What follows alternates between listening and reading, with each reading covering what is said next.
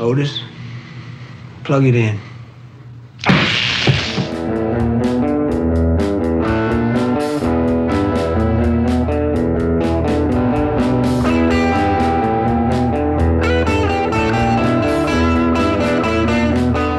Olá, juventude nietzscheana da internet. Porra! Esse é o episódio em que vocês vão descobrir que quando você olha o abismo, o abismo olha de volta. Então não combata os monstros temendo tornar-se um deles, Joaquim. Eu sou Juscelino Neco e esse aqui do meu lado, vocês não estão vendo. Mas garanto que ele está do meu lado, é Joaquim Dantas, o maior escritor vivo não publicado. É uma grande façanha, Juscelino. Acontece, Joaquim. Assim, assim, assim como são as pessoas, são as criaturas. E hoje a gente vai falar de um dos filmes mais asquerosos da história da civilização ocidental. Perfeitamente. Na temporada passada, Joaquim, você me submeteu né? a uma série de crueldades, indignidades, violências avulsas e sem explicação. Né? Como assistir Deliverance. Deliverance e Rolling Thunder. Exatamente. Filmes que perturbam a cabeça do ser humano, de um rapaz ingênuo, tolo e besta como eu, recém-chegado do interior. Mas hoje tenho que admitir para os ouvintes que a escolha desse filme foi minha. Meia culpa, né? É a meia culpa, né? Quem decidiu é, tentar discutir essa monstruosidade em formato de celuloide, que é Henry Portrait of a Serial Killer,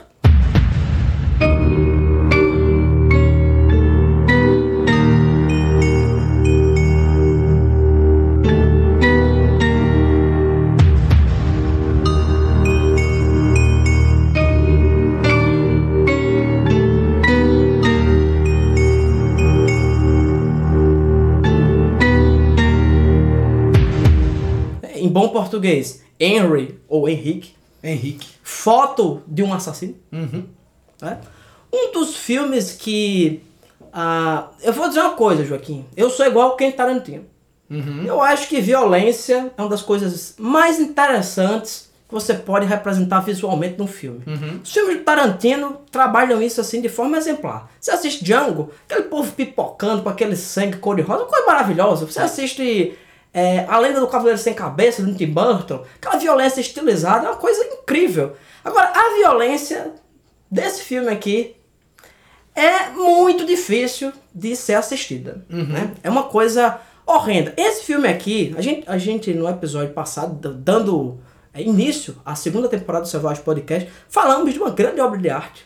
Um filme irrepreensível, maravilhoso, chamado Halloween, que eu recomendo para todos universalmente. Esse filme aqui, Henry, eu vou dizer com toda sinceridade, não é para todo mundo. Não é pra todo mundo mesmo. Não é pra todo mundo. E, e vou dizer mais, é um, é um filme que é extremo, nem tanto pelo tipo de, de violência que você vê representada. Né? Ele é um filme extremo pela completa imoralidade, absurdo, niilismo e violência que esse filme representa enquanto obra de arte. Uhum.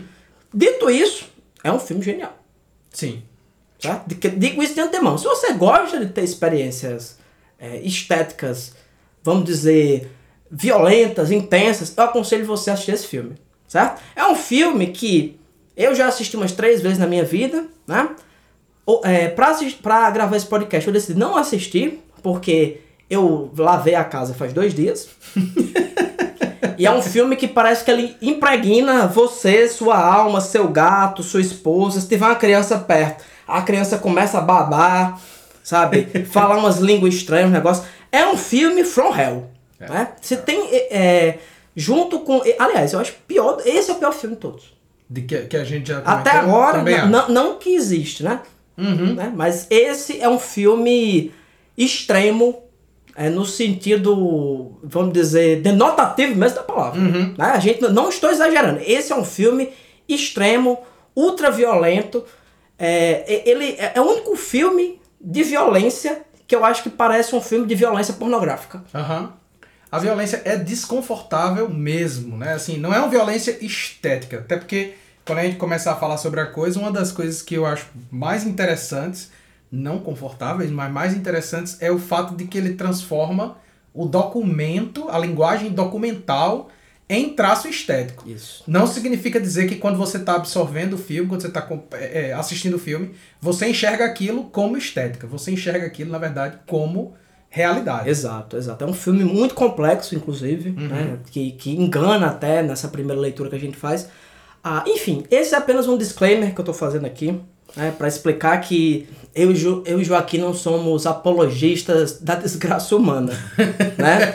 Mas eu acho que não tem nada que deva impedir você de fruir uma obra de arte Uhum. exceto os seus próprios princípios. Né? Joaquim, por exemplo, que é vegano e rapariga, ele não assiste filme que tem a morte real de animais. Isso aí é um princípio que cada um tem que delimitar na sua vida. Enfim, o que eu tô fazendo esse disclaimer inicial, antes de Joaquim explicar a sinopse do filme, é simplesmente dizer que esse, o exercício que a gente tem proposto aqui no podcast é compreender a obra de arte certo?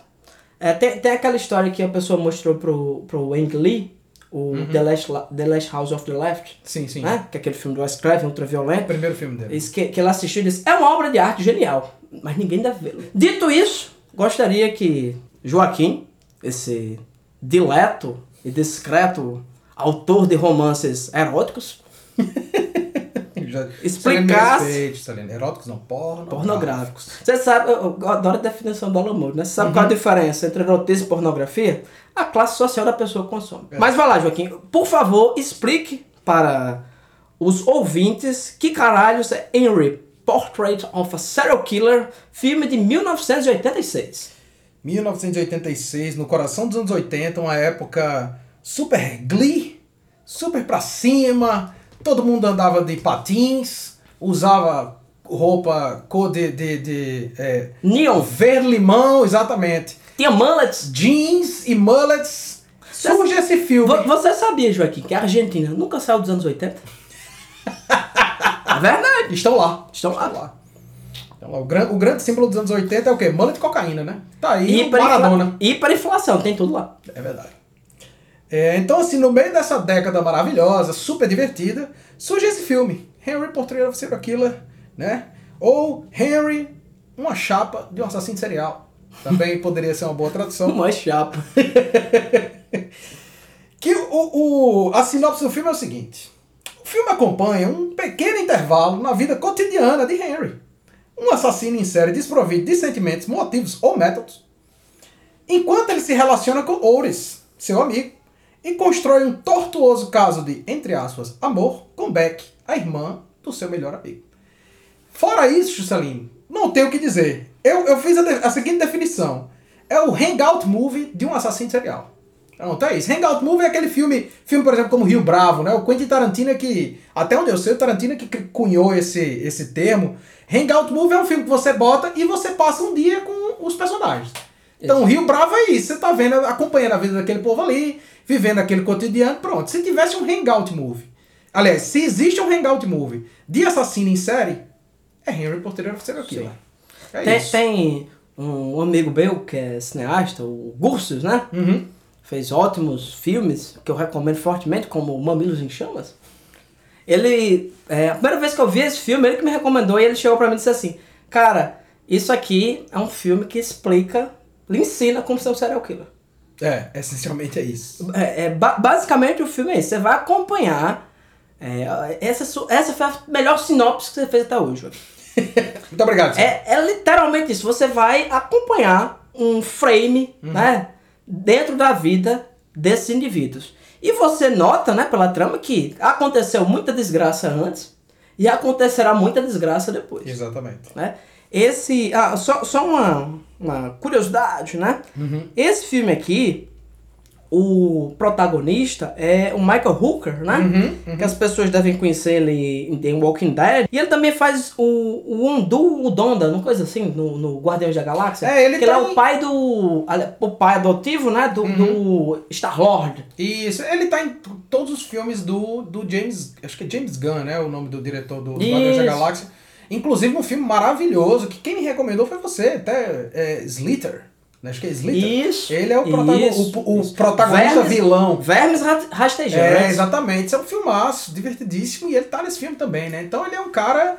Ele é um cara que tem um, um grande leque. É o que eu. Ele é o tipo de ator que eu costumo falar que assim, quem vê muito filme, como é o nosso caso, que a gente vê assim, sistematicamente, filme o tempo todo, né? É, você começa a se habituar a conhecer atores que fazem papéis secundários sempre. Né? Os Tem até- famosos tem- character actors, Isso, né? exatamente. Tem até um termo pra isso, que a gente vai reconhecendo essas Os pessoas. character actors, né? Os atores famosos que ganham a vida, o IMDB dos caras tem 250 filmes. E ele é, o- e o, o- Michael Hooker. ele é o caipira do mal. É, exatamente. É isso. Exatamente. O que ele faz é isso, desde o Henry até hoje. Ele, inclusive, é um ator tão versátil que faz o caipira do mal no espaço. No espaço, é. Mas é, pô, se É. você pegar o personagem dele no. no Guardiões da tá? Galáxia. É, o- é o caipira do mal Uhum. no espaço. tá? É o cara que tem uma moralidade meio dúbia, não é nem bacana, mas também não é mal 100%, né? Uhum. Tem essa coisa. Mas o que eu quero falar de início desse filme é que, assim, a interpretação desse cara, certo? Nesse filme, é. Cara, eu, eu, vou falar assim, nem, nem admiro, nem gosto desse ator. Uhum. Né? Não, um cara assim, ah, tal. Mas depois que eu vi esse filme, eu bato palmas pro trabalho desse cara. Sim. É um- rapaz, ele nada de braçada nesse negócio. Uhum. né? É um ator do método, né? A gente já falou do método, né? E como as pessoas é, são escrotas, né? Nesse negócio. Tem até a história lá que quando ele foi fazer o, o teste, É, quando ele foi fazer o teste pra, pra esse filme, né? Ele foi na casa do diretor, né? Porque esse filme, assim, quem, quem já bateu o olho sabe que é um filme que custou aí na casa dos 40, 50 centavos. Então, assim, os caras não tinham. nada disso aqui. Não, nada não, disso. Altíssimo orçamento. Nada disso. Custou impressionantes 100 mil dólares. Isso. Cara, 100 mil dólares pra um filme de 86 é o que se pagava pra um ator de renome na Sim, época. sim. Sim, e olha lá, né? Tinha E gente que na lá. época, na década de 80, sei lá, é, é, Marlon Brando, Jack Nixon já ganhava milhões, né? Tu imagina fazer um filme com 100 mil. Então, assim, era um filme que tinha baixíssimo orçamento, e aí os, as auditions, né, os testes para os atores, foram feitas na casa do diretor. E o, o Michael Hooker foi lá fazer esse teste na casa dele, e ele foi no papel de Henry. Ele já chegou lá como Henry. Inclusive, salvo engano, a roupa que ele usa no, no filme é dele mesmo. É, um, é, é uma roupa do, do próprio ator. Então, quando ele chegou lá, ele já era o próprio Henry. Fez o teste, foi embora. Em nenhum momento falou que ele estava no papel. Ele simplesmente foi lá e fez a cena. E o diretor olhou para pro, pro produtor que estava com ele lá na, na casa e disse: Rapaz, esse é o nosso cara. O meu medo é ele ser mesmo. Ele é, não tá atuando, né? É ele ser o próprio. Ele ser o próprio. Ma- Mas ele encarnou tanto, né, o papel. Dizem as mais línguas que ele não saiu do papel em hora nenhuma. Uhum. Na produção inteira, o pessoal, se você conversasse com ele, ele falava coisas como se fosse o personagem, o Henry, né? A esposa dele, Joaquim, só contou que estava grávida depois que as filmagens acabaram. Nossa Então, esse, esse é o nível de envolvimento que Michael Hooker tava né, com- com- nesse papel. E realmente, é um filme que ele tem uma, uma perspectiva, que tem uma tradição dentro do cinema americano, que é um filme minimalista, Uhum. mas muito centrado no trabalho do autor. Né? Aliás, do autor não, do ator, né? Aham. Como os filmes do Caçavetes, Sim, sim. né? E, só que óbvio, né? O Caçavetes do inferno. É, Caçavetes from Hell. exatamente. Ma- Mas, é isso, né? Você tem uma interação muito interessante. O Tom Towles, que é o personagem que faz Otis, que é outro desses, desses A- caras que o você já character viu é. em 300 é, filmes aí pela vida. Norma, ele é um, um, um ator que normalmente faz comédia. Uhum. E outro, outra caracterização, assim, perturbadora. É. Esse cara, ele tá de um jeito, assim, no filme como outros, que é um cara que você não quer tá na, na mesma cidade que ele. É, é. Sabe? Ele, é um, ele incomoda. Tipo, o visual dele, a, a, a forma como ele se comporta, tudo no filme. Que, que inclusive assim, né? Tem, tem um detalhe nesse filme que é o seguinte. Esse filme, o comportamento das pessoas é como se elas tivessem passado da, do momento que elas nasceram até os 15 anos, dentro de um porão, tendo contato apenas com luz e uma comida embaixo da porta. Aí quando eles completaram 15 anos, soltaram eles no mundo. Porque não tem nada no comportamento dos personagens, né? Do, do Oates, é Beck, né? O, É, Beck é a irmã do a irmã do. Oates, que é uma personagem assim mais tradicional, mas também é doida mais que o Batman, né? e o próprio Henry, que se compare ao que é natural Uhum. dentro do universo do comportamento humano Sim. certo? E só complementando, né? Os, os, as pessoas mais antenadas né, nesse universo dos serial killers né, devem ter notado que, assim como Massacre da Serra Elétrica, inspirado no, na vida do, do, Ed Gein. do Ed Gein, esse filme aqui também é inspirado na vida de um serial killer muito famoso, que é o Henry Lee Lucas. Uhum. Que ele tem uma característica particular né, dentro desse universo serial killers, serial killers, que normalmente o serial killer ele é o, o lobo solitário. Uhum.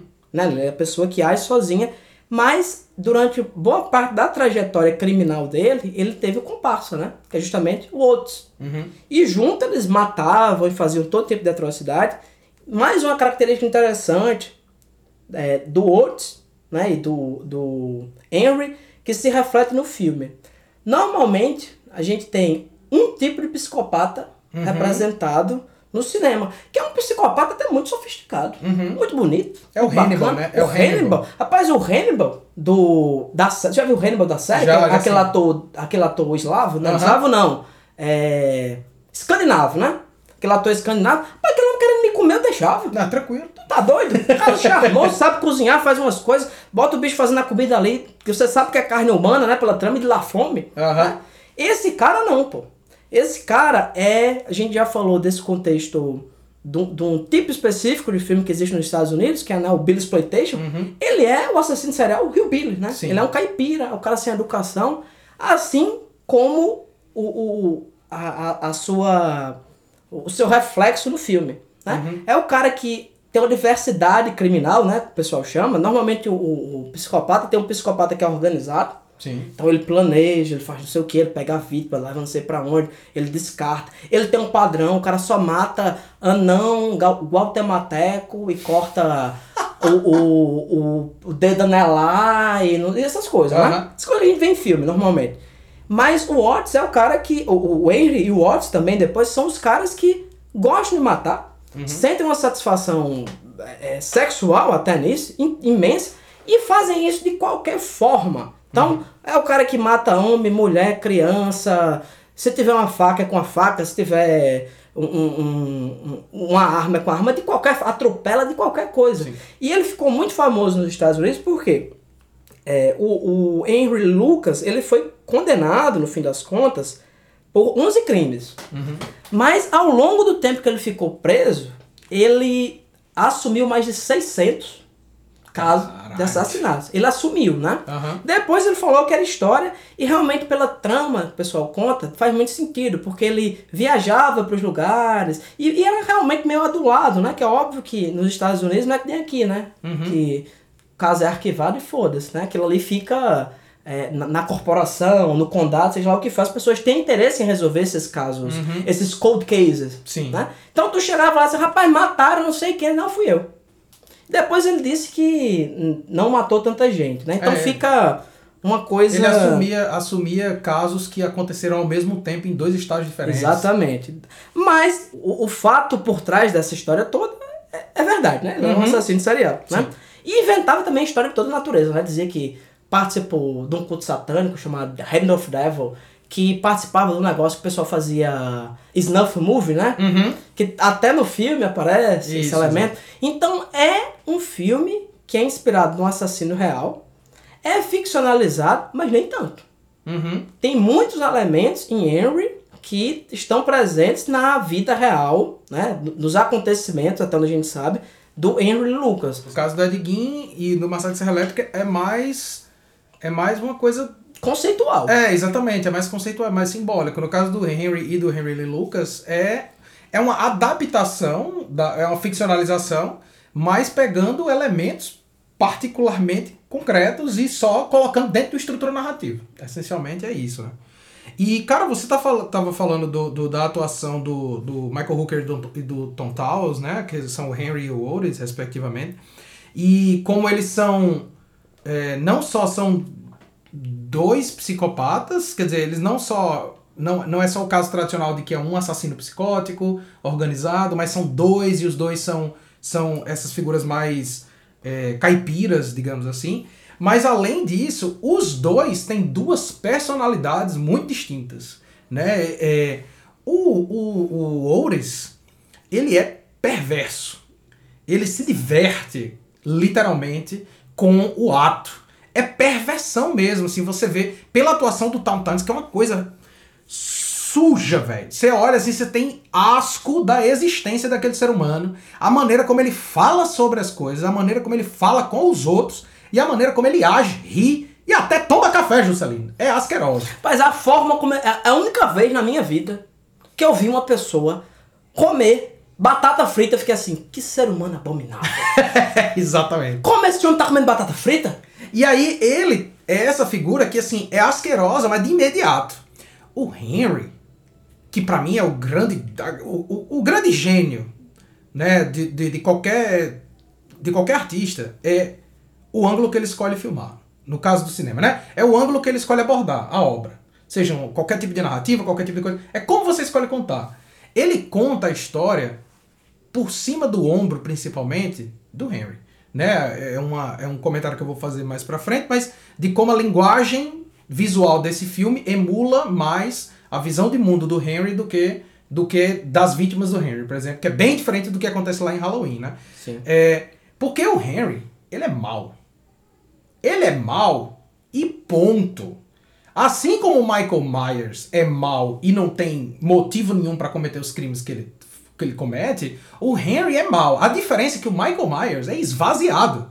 Ele é literalmente como se fosse uma neblina maligna que anda por cima. É uma, ne é, é uma neblina que vestiu uma roupa e foi embora. Exatamente, é isso. O Henry, ele não. Ele, ele tem um discurso. Ele fala, ele pensa. Só que ele é efetivamente mal. E aí eu novamente, nenhum de nós dois aqui entende bolhufas de atuação, né? Excetuando, claro, quando a atuação é feita segundo os moldes clássicos do José Mojica Marins. Ah, esse eu sou bom. É, esse eu entendo, né? Mas assim, a atuação do, do Michael Hooker, o que mais me chama a atenção é como ele consegue, de alguma forma, que só realmente um, um verdadeiro ator consegue, esvaziar o espírito dele naquele corpo. Porque o olho do, daquele cara não tem nada dentro.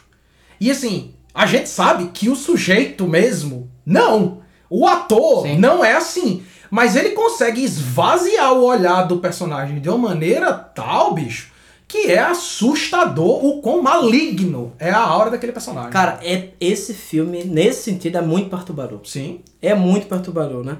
Normalmente, quando você vê filmes slasher, giallo, etc, né? Esses filmes que a gente gosta de, de assistir. Enfim, essa cultura de efeito especial, uhum. né? Que, que se tornou comum dos anos 80 em diante, né? Como alguns autores falam, é, nos filmes de terror nos anos 80, você ter uma maquiagem do Tom Savini era mais importante do que quem estava dirigindo. Sim, sim. Né? Você vai para ver esse efeito especial prático, essa violência. Cara, esses filmes têm coisas extremamente violentas. Tem gente sendo, tendo a cabeça decepada. Uhum. Sabe? Pessoas sendo partida ao meio, levando facada, levando pedrada, levando flecha. Todo mundo. Se você pegar a franquia Sexta-feira 13 uhum. inteira, você vai ver a, a, uma diversidade gigantesca de imolação do corpo. Não é? É verdade, é verdade. Não existe em Sexta-feira 13 nenhuma cena que seja violenta como qualquer cena de Avery. Sim. Porque é, Sexta-feira 13 é uma coisa, né? Tem, tem uma. Tem uma história que eu acho maravilhosa, né? Que a gente fala. A gente tem falado de filmes violentos, essas coisas. A, a Simone Beauvoir tem um, um, texto chamado Devemos Queimar Sade, que é um cara que fez. Quem já leu, né? Esse nobre marquês, né? Sabe que são.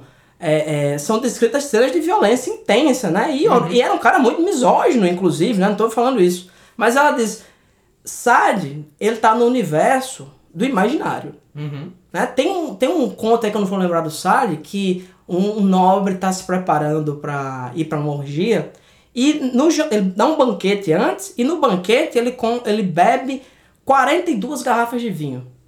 Uhum. Qualquer pessoa que já teve contato com álcool sabe da impossibilidade física e material de você beber 42 garrafas de vinho. Se você Sim. beber 4, você apaga, né? 5, sei lá, dependendo de muita resistência. Ou seja, ela tá dizendo, é uma coisa do imaginário. Então, as cenas de violência também são do imaginário. Sim. Esse filme aqui, que é do. A gente não falou do diretor, mas é John McGonigal, né? É o cara que tava trabalhando com documentários. Muito, muito ligado à questão de máfia. E a ideia que ele teve inicial de fazer esse, esse filme foi justamente o quê? Televisão. Ele viu a história do Henry na TV, os, cara, o- o- os investidores deram lá 100 mil e ele foi fazer esse filme. De baixíssimo orçamento, né? Esse filme faz Halloween, que a gente falou antes, parecer, né? Parecer Cleópatra, né? Uma coisa. né? Esse filme é baixíssimo orçamento mesmo, assim. O- o- os lugares onde esse filme é filmado, é, foi. As locações desse filme foi filmado são horrendas. São lugares asquerosos, assim, as paredes caindo. E você nota tu- que tudo é locação mesmo. Sim, né? sim. São ambientes reais onde.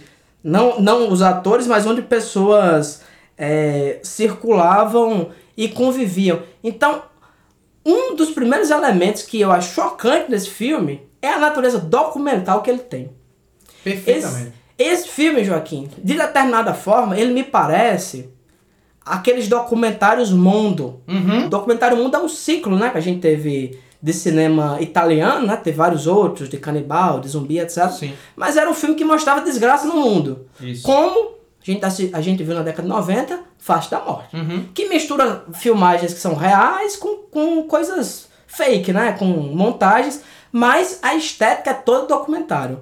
Esse filme, pra mim, a impressão que eu tenho é essa: que você conheceu um serial killer. Um, jo- aliás, você não, um jornalista, um documentarista, conheceu um serial killer Sim. e disse assim: tá aqui X dinheiro, eu quero ver como é a sua vida. Aí ele vai lá e mostra. Uhum. A impressão que eu tenho é essa, dado o realismo que esse filme tem. É. Exatamente. Quando você olha, por exemplo, é, a gente tá botando Henry em contrapartida, em contraponto, né, com, com o Halloween. Quando você olha para Halloween, Halloween é um filme completamente estilizado, né? Tipo, você tá assistindo aquele filme e ele é um filme assim, é um filme de terror, é um filme assustador, etc, ok. Mas ele é um filme estético e de uma estética de passagem belíssima, assim, porque o Carpenter consegue filmar um copo d'água e parecer a coisa mais linda do mundo.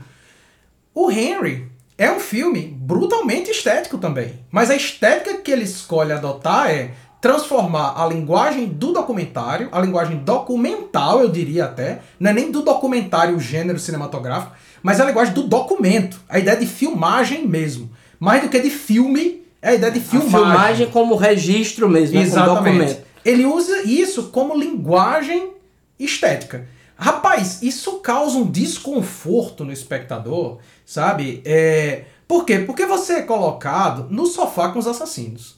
Né? Tem um, um dado que é interessante nessa dessa narrativa, é que os dois personagens, o Henry e o Otis, é, que são assassinos em série, o Henry, na verdade, é um assassino em série já, quando o filme... Consol consolidado de sucesso. Exatamente, quando o filme começa, o Oris entra no embalo, né? Completamente por acaso, né? Porque eles, eles meio. Isso é, é um elemento incidental da trama, né? Sim. Ele sai pra, pra transar, né? Aí consegue umas garotas que dizem sim no meio da rua, né? Uhum. Aí vão os dois no carro, o Henry dá. ne- nesse momento, mostra muito claramente que o Henry ele tem um problema, assim como o maníaco do parque do Brasil, de impotência. Uhum. Né? Ele se realiza enquanto ato de violência, mas ele não consegue transar com a mulher. Isso. Aí ele quebra o pescoço dela, né? E é, selvagemmente quebra também o pescoço do, do- Da moça que que tá tá com com o outros. Eles descartam essas mulheres, vão embora, passa um tempinho assim, o outro estava meio assim, né? Ah, o que foi? Não, tudo bem. Começa a conversar sobre nada. É. Quer uma batatinha? Isso, exatamente. come e tudo continua normal. A forma como o, o, o, o Henry Lucas, né, o assassino serial real, ele falava assim, ele dizia, pra mim, conseguir uma vítima é como conseguir um maço de cigarro. E esse filme parece que representa isso perfeitamente. Perfeitamente. É, tem uma cena, inclusive, que ele vai comprar cigarro. Uhum. Né? Que ele sai e quando volta o outro está tentando estuprar a própria irmã, né? Isso. Ele sai pra comprar o ci- A forma como é filmado ele comprar um cigarro ou ele matando qualquer pessoa é a mesma coisa. Exato. Sabe? Toda, todas as unidades desse filme se equivalem. Ele não tem emoção, Uhum. ele não, ele, ele não se engaja com nenhum, nenhuma das atrocidades que estão sendo é, é, mostradas ali, né? Que, que, e que, em última análise, estão sendo perpetradas pelo protagonista. Isso, exatamente. Tem uma, por exemplo, um dado que é que é muito interessante, né, como eu estava falando, é que no filme esses dois sujeitos que vão cometer vários crimes, em dado momento eles, eles conseguem, depois de assassinar um gordo chato, eles conseguem uma, uma câmera, né, para filmar. E aí eles começam a registrar os próprios crimes que eles cometem. E em dado momento do filme, a partir de, de dado momento do filme, o filme que você tá vendo tá filmando em, em, num frame parado, um frame fixo, a televisão passando o filme que eles filmaram, né? Então é o filme filmando a filmagem, né?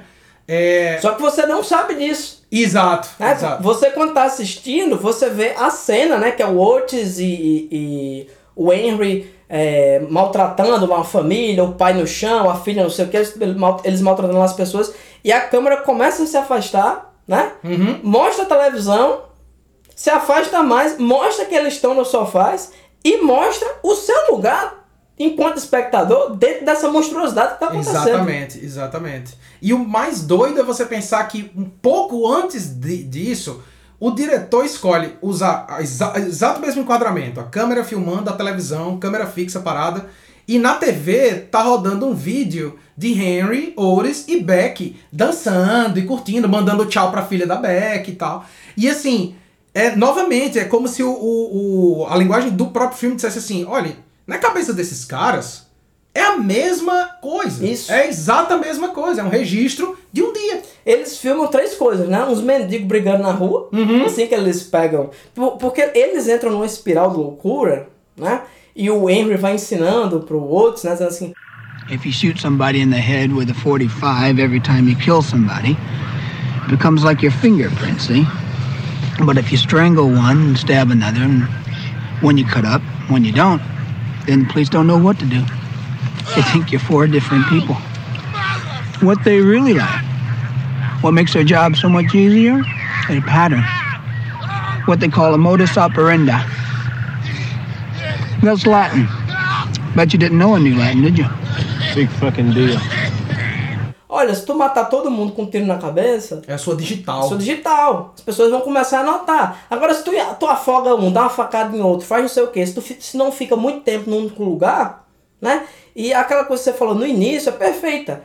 A gente tá acompanhando um intervalo na vida dele. Isso, exato. Ele tá ali durante um determinado tempo. E aquelas coisas estão acontecendo. Quando o filme acaba, né? E acaba com a morte do Oates e depois da, Da da Beck. Beck, ele vai para outro lugar viver uma outra é, versão daquela mesma história, né? O, como, como a gente sempre fala da catabas, né? do inferno, não existe melhor definição do inferno do que a repetição. Uhum. Você está no inferno é você repetir a mesma ação eternamente. Sim. Seja enquanto algoz, seja enquanto vítima. Você está condenado a repetir isso aí. E a vida para ele é esse inferno eterno, mas isso é percebido pelo espectador. Para ele, aquilo não é nada. É. Para ele é uma vida normal, assim, da mesma forma que ele poderia ser estivador e ficar de cidade em cidade de- de- é, tirando açúcar. É a mesma coisa. Sim. Tudo é igual para ele. E é interessante que, é, nesse sentido, de recorte randômico na vida do, do Henry, o filme que você tá vendo tem a mesma exata natureza dos filmes que ele tá fazendo. É só uma filmagem de um ato em particular dentro de uma cadeia de atos terríveis.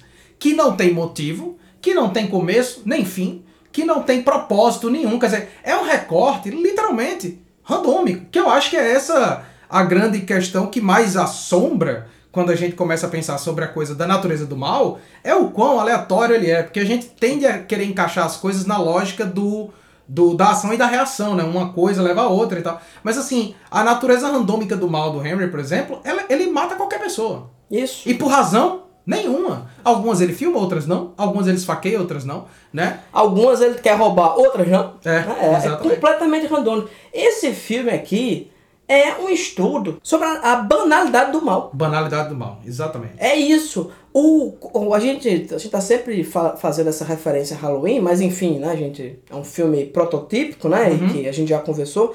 Mas Halloween, O personagem do Michael Myers, ele, apesar de ser essa coisa esvaziada, ele tem uma natureza maligna que é quase abstrata. Sim.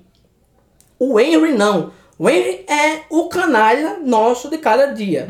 É o cara que eh, podia ser você, Sim. sabe? Podia ser seu irmão, podia ser qualquer pessoa, né? E esse, e esse filme é ele, ele tem uma característica que é assim, aqui. Ele é desconfortável em todos os aspectos. As cenas de violência são desconfortáveis. É, ele tem essa coisa de colocar você quase como um cúmplice do que está acontecendo ali, né? É, ele ultrapassa todos os limites e tudo no filme é desconfortável. A primeira conversa, né, que o filme, o filme começa com as cenas avulsas de, de violência, mas a- a, cena em que eles se reúnem, né? Sim. O, o, o Oates, a Beck. Beck e o Henry, a primeira conversa que os dois têm, esse casal apaixonado do filme, é edificante. Ela olha pra ele e a primeira coisa que ela diz é assim: É verdade que você matou sua mãe? Aí ele olha assim e diz: É, é verdade, eu atirei nela. Aí começa a contar umas histórias, não sei o que, lá pelas histórias ele diz: Eu esfaqueei ela. É. ela olha assim e fala: Mas eu não tinha dito que tinha atirado? Aí ele: Ah, é isso. É. E, e várias vezes ao longo do filme você tem essa coisa, né? Dele não ser esse narrador confiável. Exato. Né? Exatamente. Dele sempre tá se deslizando. Porque fundamentalmente o Henry é o personagem que ele está nas brechas. Né? Ele é o personagem que ele se esconde nos becos, que se enfia entre as frechas da calçada e tá nesses lugares de pouca iluminação onde a sociedade não quer reconhecê-lo. Até o momento em que, vamos dizer, essa natureza de obscuridade que ele trabalha, até o momento em que ela se inverte na vida real e ele se torna esse personagem midiático Uhum. né? E quando você pensa, Joaquim, sobre o culto às celebridades nos anos 80, anos 90, anos 2000, e o quanto os psicopatas começaram a se engajar nesse contexto de culto à personalidade, você tem noção, um cara como o John Wayne Gacy, né, que era o cara que se vestia de palhaço e matava meninos adolescentes, ele chegou a ser proibido de fazer pinturas e de lucrar com isso aí. Pra você é, perceber o nível de loucura que isso foi chegando. Quem viveu os anos 90 aqui no Brasil sabe que Francisco Coco e o Maníaco do Parque era a mesma coisa, pô. Uhum, Sabe? O cara tinha um destaque do caralho na televisão, aparecia toda hora. Era um culto, realmente, a essa personalidade maligna.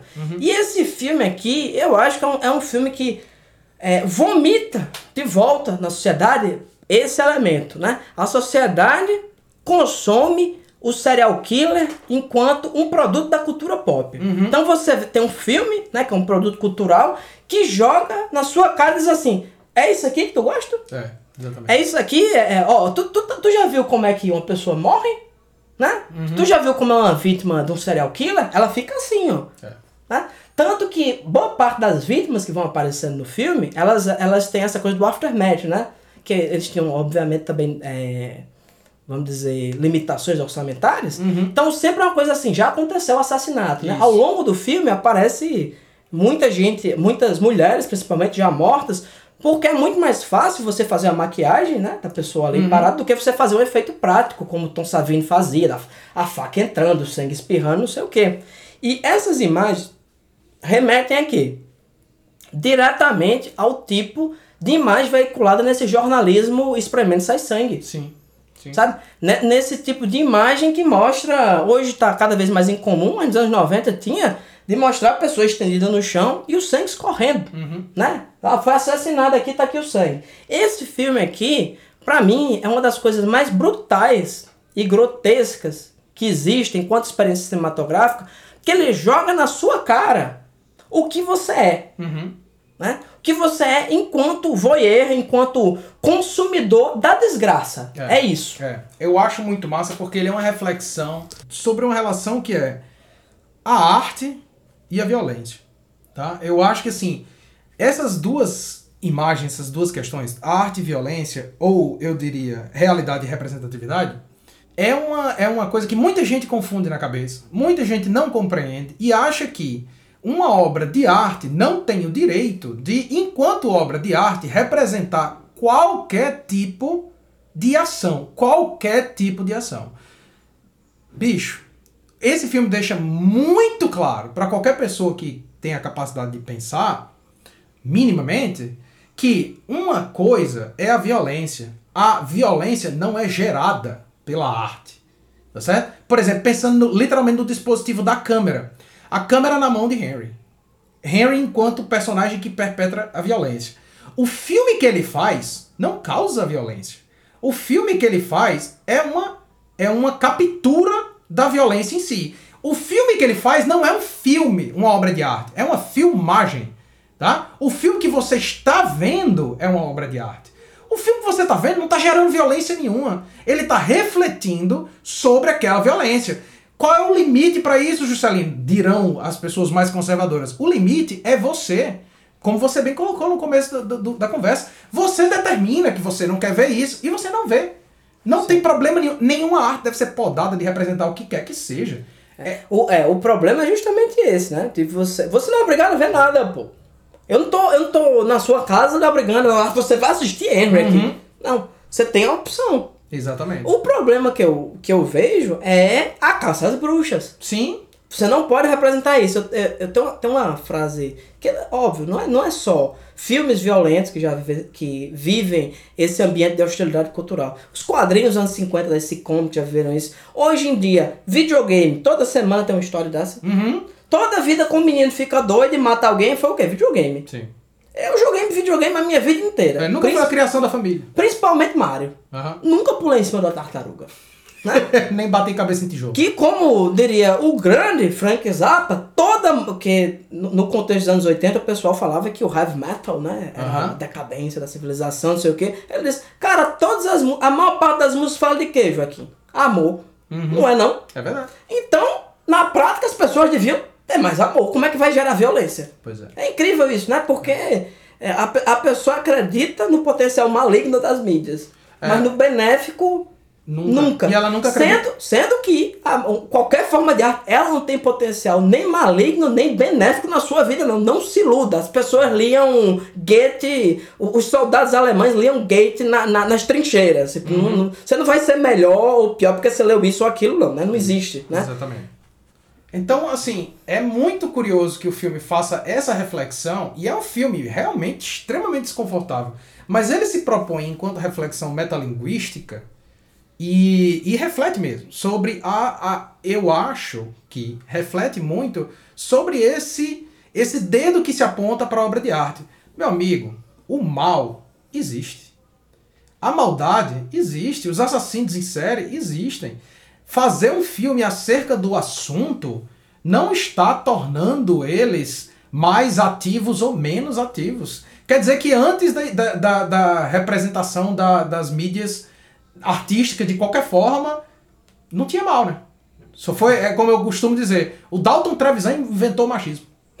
No Brasil, Frase genial. é, no Brasil não tinha machismo. O Dalton Trevisan começou a escrever e aí ele inventou. Aí É diz impressionante. assim, porra, me, me identifico.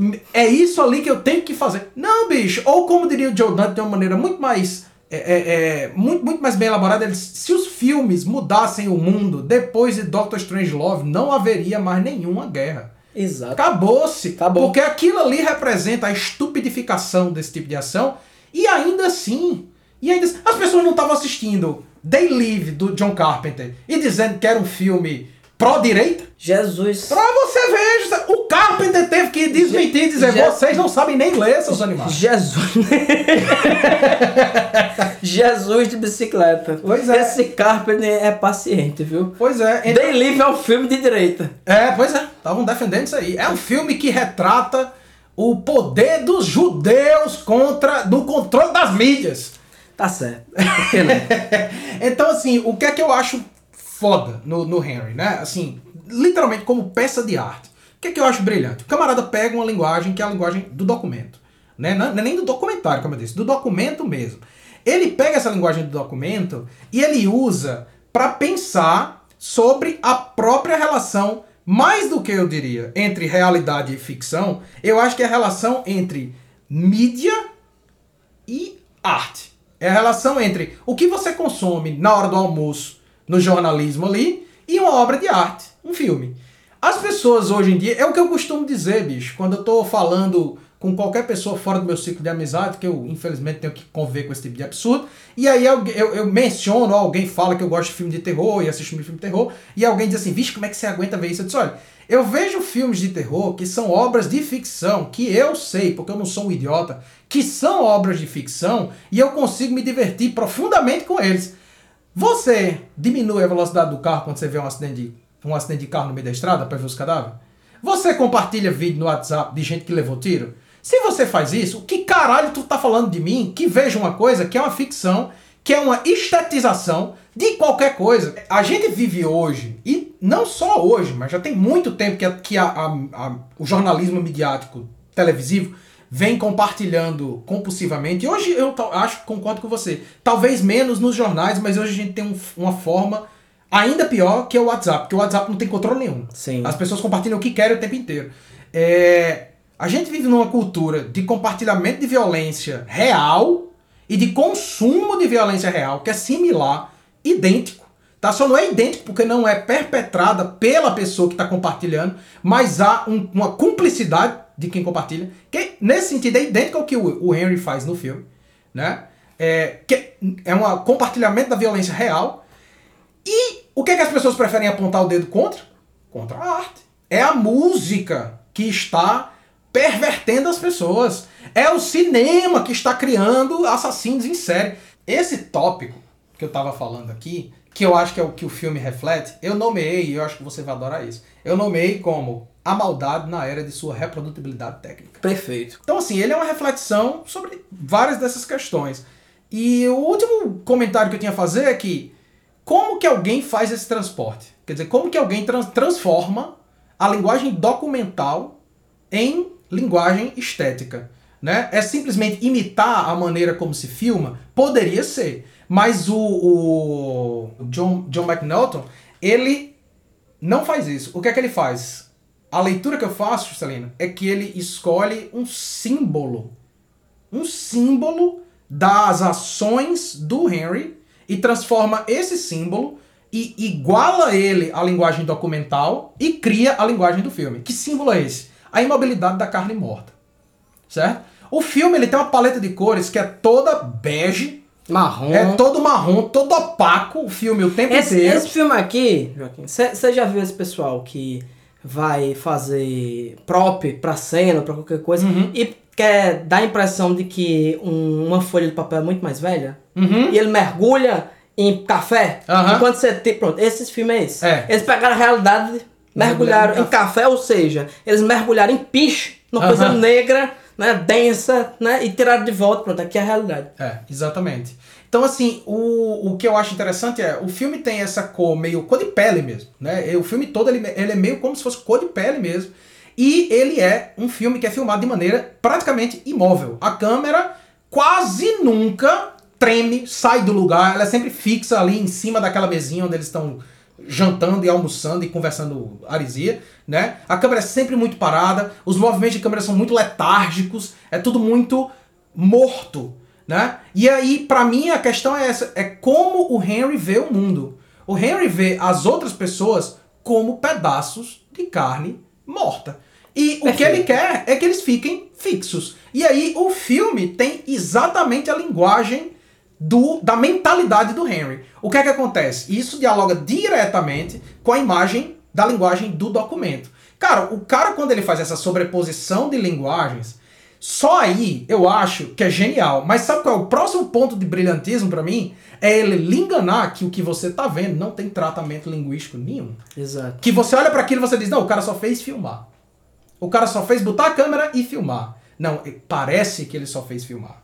E isso, meu irmão, pra mim é a grande diferença brilhante entre você conseguir fazer um tratamento estético minimalista, ou seja, que tem pouca coisa, mas que tem grande potencial, e você fazer um tratamento estético que é simplesmente extravagante. Eu sempre falo, olha, chocar é muito fácil. Sim. Chocar é muito fácil. Agora, você chocar com requinte é muito difícil. E né? com requintes de crueldade. De crueldade. Esses Esse são são os melhores requintes, Celina. É verdade, Joaquim. Pra gente tentar concluir, Joaquim, a última coisa que eu quero, tenho pra falar sobre Henry é que além de tudo isso que a gente já falou, ele também é um comentário sobre é, esses filmes ultraviolentos e estilizados que a gente assiste. né? Ele é, é, é quase como um, um, um atestado, né? um manifesto que ele está dizendo assim. Olha, viola, se a gente fosse. Se todo filme que tu assiste com maníaco fosse Real. rea- realista, né? Entre aspas, né? Fosse. É, tentasse abordar minimamente como as coisas acontecem na vida, eles todos seriam assim. Tu ia assistir? Pois é. Não, Não. exatamente. Sabe? É isso. Então, é, concluo hoje com uma mensagem de esperança dizendo, Joaquim, que existem autores e artistas escrotos e abomináveis, mas as obras de arte não são. Concordo. Então, mantenham-se selvagens e nos vemos em 15 dias.